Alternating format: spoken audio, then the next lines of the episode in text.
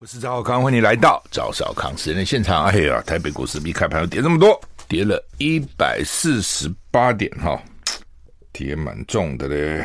因为美国的联准会哈又把老鹰放出来了哈，没有转向鸽派，所以这是为什么？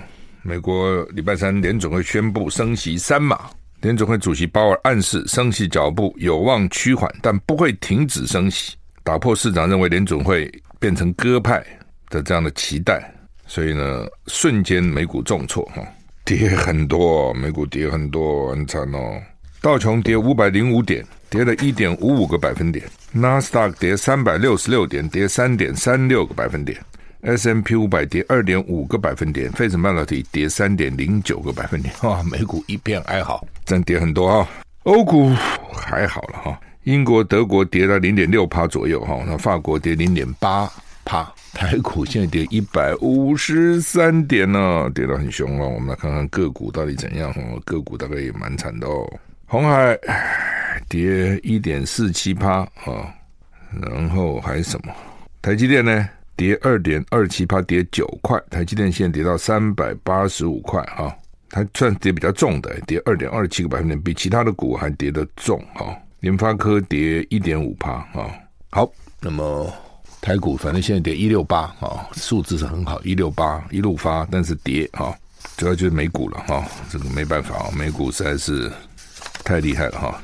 天气气象好像气现在开始应该转好一点才对哈，天气应该没有像前两天，今天礼他们本来就讲说从礼拜三开始才会慢慢好一些嘛哈，温度雨还是会下了哈，我看今天以。我们中山区的下雨区还有百分之七十嘛，那温度大概高一点啊，可以在二十五，中午的时候在二十五、二十六度左右哈。好，台股还是跌一百六十六哈，白天气温回升哈，那东北部雨势还是很大了，冷空气明天南下，低温只有十六度，明天晚上，明天就礼拜五晚上了，礼拜六。清晨及礼拜天清晨，北台湾的平地最低气温可以降到十六度左右哈。下个礼拜一到礼拜三，水汽慢慢减少，冷空气减弱哈。今天云林以北、东南部恒春半岛沿海空旷地区、澎湖、金门、马祖有八到九级的强阵风要注意哈。海上的风浪比较大哈。好，那么刚也讲过哈，联准会通膨高，所以联准会又升级了三码哈。通膨居高，接近四十年来的高点。联准会今天宣布一口气升息三码，这是联准会今年连续第四次升息三码，第四次已经是连续第四升才已经升了十二码了啊，所以已经升了等于是三三趴了，对不对？呃，蛮凶的哈，有没有三趴？没有，呃，零点二五，对啊，三趴了哈。它在什么时候升了？我们再回回顾一下，三月。三月以来，三月跟五月更升息一码跟两码，六七九连三次升息三码，这次再升三码，累计的十五码啊，累计的十五码，不是十二码。联邦资金利率的目标区域升到三点七五到四趴之间，是二零零八年一月以来的最高水准。第四次升三码，但是之前曾经有升一码跟两码的。好，所以为什么加起来是十五码？我光算十二码，是因为只算这是四三十二，没想到前面还有一次一码，一次两码。鲍尔联总会主席暗示啊，升息循环的顶点可能高于先前预测，现在要谈考虑暂停升息呢，都言之过早。联总会十二月例会将思考放慢升息脚步，但还没有决定。哦，就是说慢慢，我们现在升很多了啊，慢慢会升少一点，但是还没决定哦，不是不升哦，哦，不是不升哦。所以预预估了，明年初可能还会升，十二月还会升哦。景气不好，黑天鹅盘踞，所以半导体市场悲观。日本的媒体说，可能比以前更惨。半导体供需失衡，又所以台积电总裁才叫他们回去休假。好、哦，这讲了以后，但后来他赶快出来，这个稍微澄清一下。但之前不可能有这样流言传出来嘛？哦，都是卖干的，这样怎么会叫你休假呢？跟家人好好相处呢？就是。仓库里很多库存，当有那么多库存的时候，我还需要加工吗？还需要加班吗？哦，所以我现在不知道说高雄本来要开厂，现在到底怎样？因为你现在卖做的都卖不掉啊，景气，所以它这个景气真的是哦，说好就好，说不好就不好，其实都是有迹可循啦。哦，只是只是我们看到的结果嘛啊、哦。科技大厂纷纷看淡景气哈。台积电调降今年资本支出接近两成，罕见很少增。以前资本支出一直增加，就增加设备了等等啊，现在减少两成。有日本媒体说，个人电脑 PC 跟智慧手机需求放缓，美中晶片战争也让状状况雪上加霜，半导体市场面临的谷底有可能比以往更深哈。个人电脑、智慧手机也不需要天天换嘛。哦，你比如说这个 iPhone，一下就一下就进阶、进阶、进阶，很贵啊！一只手机也不便宜啊，三三万多、四万多啊、那可以用，就也就用了嘛。那新的也许照相好一点，速度快一点，容量大一点，那又怎样呢？对一般人来讲，其实现在就够了。所以换句话，我的意思说，他就不会那么经常的换哦。个人电脑也是了哈、那所以市场就需求没那么大。之前是因为疫情。哦，因为疫情你不能出去嘛，很多要远距教学啊什么，所以那段时间个人通讯可能增加哦，然后电脑可能需求增加。那这阵子在欧美都已经放松了，都已经出来了，不戴口罩了，就啪啪照了，所以可能又不需要那么多的这些三 C 产品。那美中晶片战哦，也是，就美国就要制裁中国嘛，这个不给你，那个不给你，就会打到自己了，打到美国这些企业了。哦，我就讲我说，哎，你比如说晶片，晶片能占手机的成本有多少呢？你苹果一只手机组装起来，你卖那么贵，比如你卖一千多美金，你的成本占多少呢？所以你知道，你的确是打击到它了，打击到那个零件厂商了，或者打击到 IC 厂商了，晶片厂商，你自己受伤更重啊！你不能只想着我打你，没想到我自己也也因此受到很大的影响。那日本媒体说，从个人电脑、手机、个个人电脑市场看来呢，远端办公相关需求减少。就我刚刚讲的，全球通货膨胀跟中国经济迅速放缓，都导致供货量迅速下跌。美国调查公司数据说，智慧手机今年七到九月全球供货量比去年同期减少十趴，其实还是很多啊。但是减少十趴，你觉得十趴没什么？十趴就很要命了。为什么？因为当去年有这么多需要的时候，工厂一直在生产嘛，然后呢，搞不好还扩扩扩张嘛，哦，扩扩张生产线了等等，加工啊等等，那突然景气没有了，那我做出来的东西可能就在库存了。嗯，报道说这些产品需求放缓，对半导体也造成影响，尤其记忆体晶片备受冲击，因为每个设备配备的数量很多，进而导致价格扩大下跌。台湾的调查公司统计，从今年七到九月的价格来看呢，用于长期储存的记忆卡。比上季度下降十三到十八趴，因为短期储存的 DRAM 下跌十到十五趴，预期十到十二月跌势恐怕会进一步扩大。另外呢，美国中国大陆技术封锁进一步打击半导体业，跟先前的禁令相比呢，扩大了先进制程的范围，开始波及相关企业的业绩。像是美国应用材料公司又提出警告，随着美国强化管制大陆晶片，美国应用材料公司 Applied Chemical 吧，啊。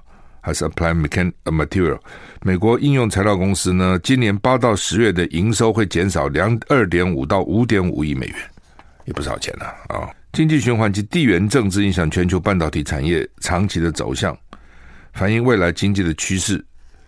总结论是，半导体的制造需要几个月的时间，成为预测世界经济前景的温度计。目前呢，半导体产业迅速紧急踩刹车。显示全球经济衰退的讯号日趋明显，就是半导体，它等于是一个先期指标了，意思是这样啊。所以呢，就说这个满天都是黑天鹅啊，都会黑都是黑天鹅哈。俄国同意重返谷物出口协议，传说他的指挥官讨论在乌克兰使用核武，他讲了很久了，到底真的假的？现在搞不清楚啊。真的使用核武，那潘多拉盒子打开就很麻烦。我们休息了。I like 我是赵少康，欢迎回到赵少康生的现场。台北股市跌一百四十一点啊，跌一百四十一点哈。那俄罗斯的官员，呃，美国的官员说了，俄罗斯的高级军事领导人讨论如何及何时在乌克兰战场使用核武，而普丁没有参加讨论。另一方面呢，在土耳其斡旋之下，俄罗斯国防部表示可以同意重返谷物出口协议。英国 BBC 报道呢，有。两个美国官员告诉媒体，俄罗斯指挥官上个月讨论讨论过什么呢？何时以及如何在乌克兰战场使用核武？白宫说，过去几个月，美国越来越担心俄罗斯动用核武，不过也强调，美国没有看到俄罗斯准备进行使用核武的迹象。这跟西方情报机构先前的评估吻合。俄罗斯没有移动他的核武器。克里姆林宫发言人裴斯科夫指责西方故意挑起话题。另外一方面，土耳其总统埃尔段居中斡旋。俄罗斯国防部已经同意重新参与跟乌克兰达成的谷物出口协议。能源问题在这个时候也成为关注的焦点。路透社说，欧洲生活成本飙升，包括能源价格高涨，部分人士忧心这可能逐渐转移欧洲对于俄乌战争的注意力。乌克兰第一夫人表示呢，如果全世界的团结开始消退，饱受战争蹂躏的乌克兰将会陷入困境啊！所以他们希望世界都持续注意他们啊，但是不可能嘛。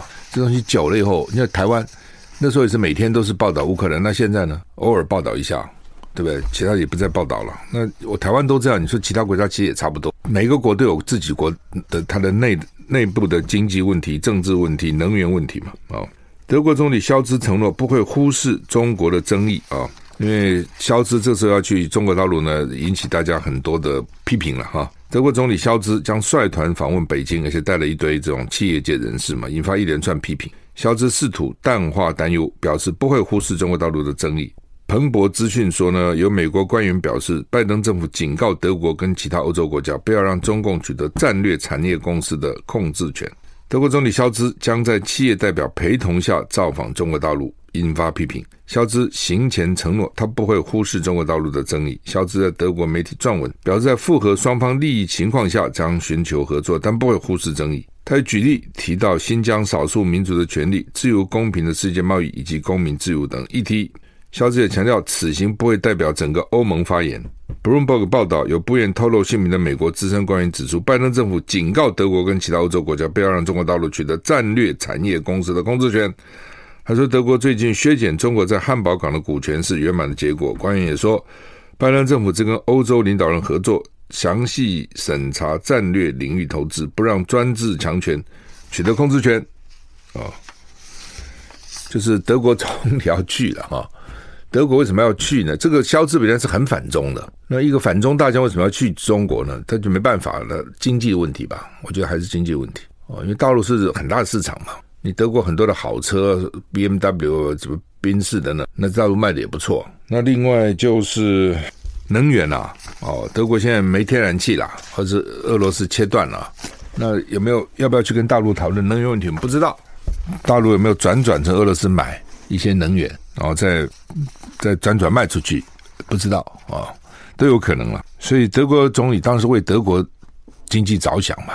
他去就是我只代表德国，我干嘛代表欧盟？他本来也就不代表欧盟发言了，所以他就是欧盟，你们不要紧张嘛，你们不去就不去嘛，那我去，你们管我干嘛嘞？好吗？好吗？我会注意他新疆的人权，我会注意他的争议，我会会我会提醒。哦，现在变成西方这些国家，大概要去美大陆之前都要讲，我要重视西疆新疆人权，我要重视香港问题，我要重视台海问题，总要表示一下了哈。但是实质问题对他们来讲呢，还是经济嘛。哦，如果经济不好，能源短缺，你这个总理就很难干了。你看那个英国那个首相，新的特拉斯才上台没几天就下了，为什么？也是因为经济啊。哦，因为突然之间他他要减税，一要减税，人家觉得你经你英国经济能承受承受得了减税的冲击嘛？立刻国际债信就下跌，那立刻英镑就贬值，什么商量搞一下他就下台了。我们觉得说这样就下台嘛，就下台了。哦，压力就很大，党内的很多人就不支持他了，竞争者就趁机要窜起啊！其实就是这样哈。联合报今天头版头这很搞笑了哈，说调查局，我记得之前就谈过，那个时候就谈过说，他的安非他命哈有六点五公斤突然不见了哦，六点五二九公斤安非他命不见，怎么可能？调查局的库藏不见了？我们看美国的电影，警匪警警察电影，经常哈，尤其那种毒品警警毒品的警察哦。纽约很毒品很泛滥嘛，纽约毒品的警察很多都在迈阿密有有房子，退休以后呢，迈阿密纽约多冷啊，冬天迈阿密多舒服啊，所以呢，那迈阿密贵啊，纽约的这个查缉毒品的警察怎么有钱呢？那一定是贪污嘛，对不对？贪污有几种，一种是跟毒贩要钱嘛，一种是把毒品自己没收以后自己拿去卖嘛，哦，那这个赚不少钱嘛。我们休息一下再回来。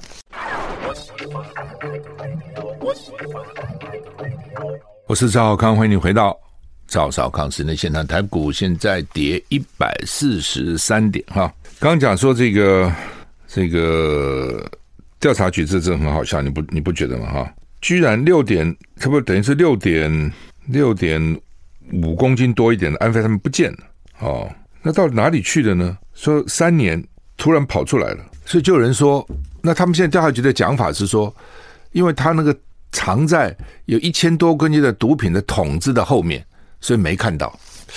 啊，这个，哎，拜托了，你调查局哈，你讲这话你自己都不相信呐？你自己相信吗？你们去审问人家犯人的时候，嫌疑人的时候，人家这样讲，你会相信吗？当时调查局呢，为了找这个，就在航空，它叫做航机站哈。为了找这个六点五公斤的安非他他命啊，调查局啊，包括天花板、厕所、工具间，各种什么能够找的地方都找了，都没找到啊。以调查局的功力哈，他们经常去搜索人家，对不对？怎么会六点五公斤也不是也不小啊？说在那个什么桶子后面没看到，你相信这讲法吗？这是不是太好笑了吗？那到底怎么回事呢？哦，就有人说是有人故意的啦。哦，因为他们想要检举这个徐树良嘛。哦，这个徐树良后他最近刚一百万交保哈。这个徐树良呢，的确啊，他这个这是个坏蛋了哈。调查局他居然呢勾结黑帮，倒卖三万颗伊利棉，五百二十四公斤 K 他命，呃，不法所得三亿六千多万。就是说，哎，你是调查员呢？我刚刚讲过，纽约很多那个缉缉毒的警察，后来在迈阿密有房子嘛，就是他这个最容易接触，最容易接触到毒品。那如果说你稍微心一一不坚定，一软，一这个迟疑，就可能被就可能犯法。犯法，你一次以后，你就可能有第二次、第三次，或是你的同行也也可能逼你犯法啊！你不犯法，搞不好还栽赃你，就变成一个集体犯罪。很多行业是这样子的哈。那这个徐徐树良呢，他都承认了。我去倒卖三万颗伊利棉呐、我倒卖五百二十公斤 K 他命呐，我这么这个不该赚的三亿六千我赚，他都承认，但他否认说哈，他有杠这个六点五公斤的安非他命，那大家觉得奇怪，那他其他都承认，为什么就这六六六点五公斤不承认呢？哦，那现在又又出现了，所以他们就研判了，说调查局有高手，故意要把他让他露馅，哦，就知道他很坏。可能内部也检举了，也反映了长官不理，有可能啊，或是这个徐树良很厉害，打通内部各种关节，抓不到他，或是不抓他，或是睁一只眼闭一只眼，那就有同事啊，调查局可能觉得你搞什么鬼啊？我们每天缉毒企图这么辛苦，他这边放纵还赚那么多钱，对不对？三亿多多少钱呐、啊？哦，那其他人可能看不顺眼，但是没有办法，你跟老板反映，搞不好老板跟他勾结啊。还是一沆瀣一气啊？你敢吗？就乱检举嘛？调查局人都很谨慎的，他们自己知道，他们知道情情报单位的这个收证的厉害，他们非常谨慎的哦。我有认识调查局的朋友，从来不用他自己的手机跟家里电话打电话，要打什么讲什么事，跑到公用电话去打。他知道我们监监听监的多厉害，监控的多厉害，他都知道，所以他就很小心。以前也有调查员要跟我检举什么事。哎呦，换了好几部车，然后换车，再换车，再换车，很紧张。所以呢，他就用这种方式让他露馅，就这个不是他偷的，但是把他藏起来，让他找不到，然后这个事就爆发了。所以怎么，我们只只六点五公斤的安非他们哪去了？再去查到他，哦，原来这小子干了这么多坏事啊！所以有人认为说，里面是有大内高手啊，故意啊，把他要把他露出来了。然后呢，他的案子大概告一段落了。再把那个六点五公斤安倍他们再放回去啊，说这样也不行啊，这样是侵占呐啊，业务侵占呐哦，你你这这段时间你侵占，你说我虽然完璧归赵还了，但是你那段时间你是侵占的，不是你的你就不能够据为己有啊，不管是短暂的或者长时间的都不行啊，这个 真的是哈很诡异啊，真的你不觉得很诡异吗？哈。呃，这变成联合报今天的头版头条，的确，这个都可以拍电影的，你知道？那从某个角度看，调查局里面至少还有一些比较有良心的，不，他他也我也不能这样讲，搞不好彼此这个黑吃黑也有可能哦，搞不好里面让彼此不爽哦。你从好的角度是说有人看不顺眼他，里面还是有有些有良心的，把他抖出来，这坏蛋给他揪出来，对，也有可能是。你干被干掉，就变成我来承担，我来做做做大了。我可以这这条线以后是我的，也有可能这种可能哦，也有可能两个都搞。然后呢，我看你不顺眼，先把你干掉。不知道，真的不知道，看起来很复杂哦，看起来是很非常复杂的啊。联合报另外一个头版的新闻是说，确诊隔离时间在十一月十四号，今天是十一月几号？今天是十一月三号，十一天以后呢，要缩为五加 N 啊？这什么？这什么叫五加 N 呢？就是那个 N 呢不确定哦，N 可能从可以从零到我七吧啊，whatever 说 N 呃零到七对，果然它是零到七哈，N 就是一个随便都可以嘛哈。那说是为了让确诊者投票了，什么意思啊？就是说他们是说呢，得 BA 五的三点三天以后，病毒就没有传染性了。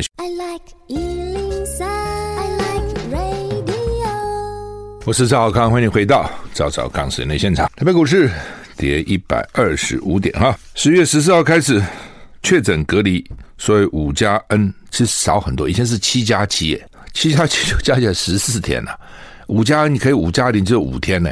哦，真的那么有把握吗？说隔离三天三点三天以后呢，几乎不具传染力，那几乎是什么意思呢？就是九成五。就不会传染了。加上他们说疫情的连续四周下降，他讲是每天还是三万多人呐、啊，我也不觉得有少啊。哦，少一点也许了，也许原来三万八，现在变三万五，说少十趴啊。那我我看了不少人确诊嘛，就问他哦，之前是七嘛，就之之前七加零啊。他们说呃，有的到了七天哈、哦，还是两条线；有的八天还是两条线。哦，那就表示还有病毒嘞。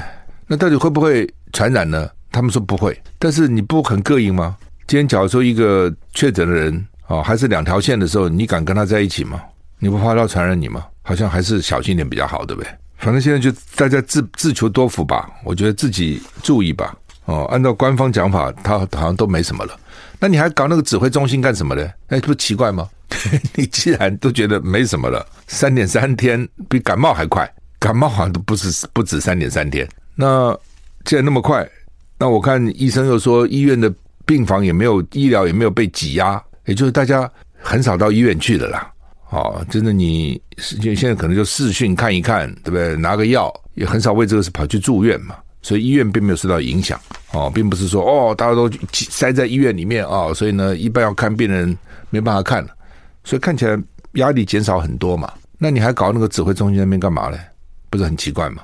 哦，只为了几百亿、六百多亿的的的钱可以好好用，是这样吗？或是你们就是作为陈时中的竞选的幕僚，哦，提供资料资讯给他，然后跟他一起搭配，哦，他那边陈时中竞选讲了什么，这边就有的时候就还要跟他补充啊，跟他说明啊，哦，给他这个呼应啊等等哈。我看不出来那个指挥中心现在有什么太大的作用了哈。他现在是这样讲，他就说呢，如果你确诊了，然后呢，这个出来，不管你是快筛阴或阳，都可以出门。你快筛两条线也可以出门啊，只是呢，两条线的呢要自主管理，不可以聚餐，也不可以到人潮聚集的场所。这但是问题是，那是要靠他自己啊，对不对？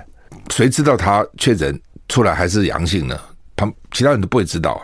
那他如果就是跑到人多地方怎么办呢？哦，所以现在看起来，显然他们就慢慢通通不管了。啊，所以他为什么叫做五加 N 呢？就是说，如果你是阳性，你比如说你就再加个几天，一直到你没有阴、没有阳了、阴了就算了，意思是这样哦。但是五天是确实隔离的，其他我看就是就是睁只眼闭一只眼，马马虎虎吧。就你自自己自己管理自己吧，哦，自我管理，同时呢要有良心，其实就这个意思啊。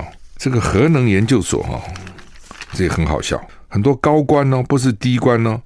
因为他们都有可能都是有硕士、博士的学位哈，因为他们要升迁呐，也要论文哦。我们还真重视这个论文哦，就是说，因为它是研究单位嘛，核能研究所嘛，所以呢，你要研究啊，才能升啊。那你研究你要做一些研究才对啊。那做研究，第一个没有那么容易做啊，第二个很麻烦嘛，很花时间嘛，对不对？以前读书很多是除了兴趣，是为了找个工作嘛。我读书是为了找工作嘛。那我已经有工作了，已经在核能研究所了，不错啊，待遇也不错啊，工作很安稳啊，公务员啊，对？那我还做什么研究呢？所以你看那个教授也是一样啊，教授哈刚拿到博士啊，这英文叫做 Young PhD，年轻的博士。那在在大学去做一个 Assistant Professor，就是助教授。台湾以前没有这个助教授了哈，后来跟着老美有，老美就先做助教授。那助教授呢，就要做很认真。不比当研究生的时候轻松，每天要做研究，为什么？他要争取经费啊，他要发表论文呐、啊，哦啊，然后不容易升到副教授啊，然后呢，争取论文啊，找研究生，又呃，争取计划才有研究生嘛。你争取到计划，你就有钱，有钱你才能够给研究生奖学金嘛。哦，然后研究生帮你做嘛。我讲的是理工了哈，文法我不清楚。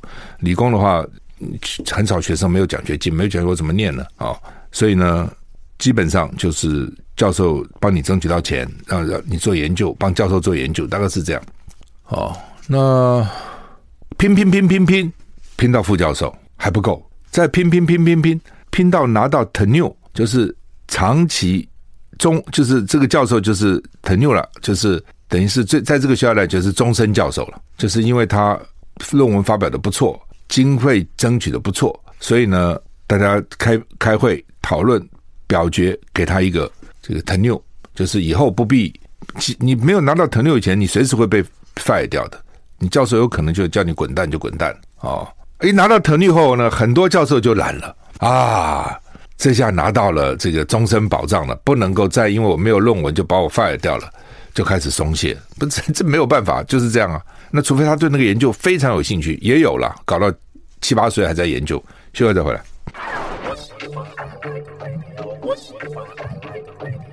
我是赵少康，欢迎回到赵少康私人现场。台北股市现在得一百四十点哈，刚讲这个核能研究所了哈。呃，就讲到美国这些教授一样了哈。当你拿到终身保障以后哈，就开始松懈了哈。那干脆不要给教授终身保障也不行嘛？你一辈子叫人家这样辛苦哈，大概也不行。到了你要虐待人也有一个期限，所以呢，到了一个期限以后啊，你表现不错，我们就给你终身教授，你就不需要以后呢，这个也被我们 fire 掉了哈。你哎，从此就安逸了。所以你看，在美国很多大学很辛苦的，都是没有拿到 tenure 的那些教授，拼命在做研究，拿到以后呢，就天下无事了啊，然后天下太平，高枕无忧了。呃，好，那核能为什么谈到这个呢？因为这个核能研究所呢，他们要升官，他们是研究机构嘛，所以他们就要写论文。那你就写吗？不不怎么写啊？你要做研究啊，对不对？那不想做了嘛？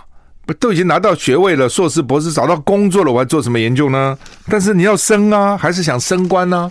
我又不想做研究，怎么办呢？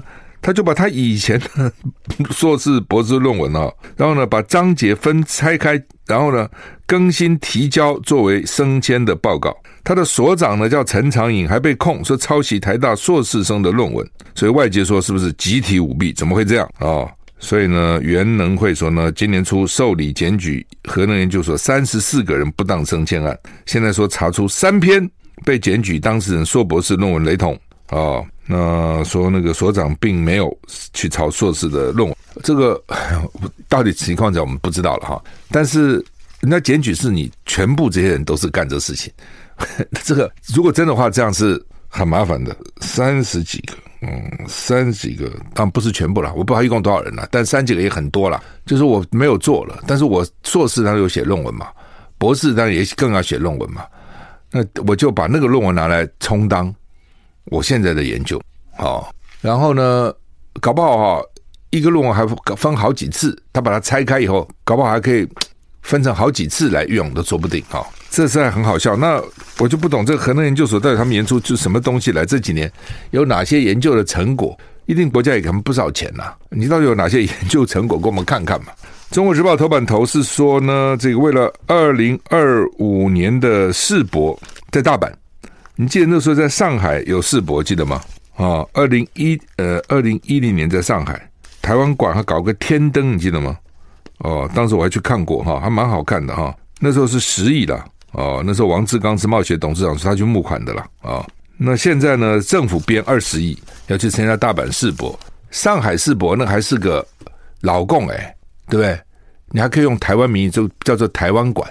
大阪世博说不能用台湾馆，文字跟图样都不能出现台湾，是那立委就很生气啦啊，说你民进党不是说跟日本关系从来没有这么好过吗？对不对？我们对日本那么好啊，怎么我们搞个现在他的世博？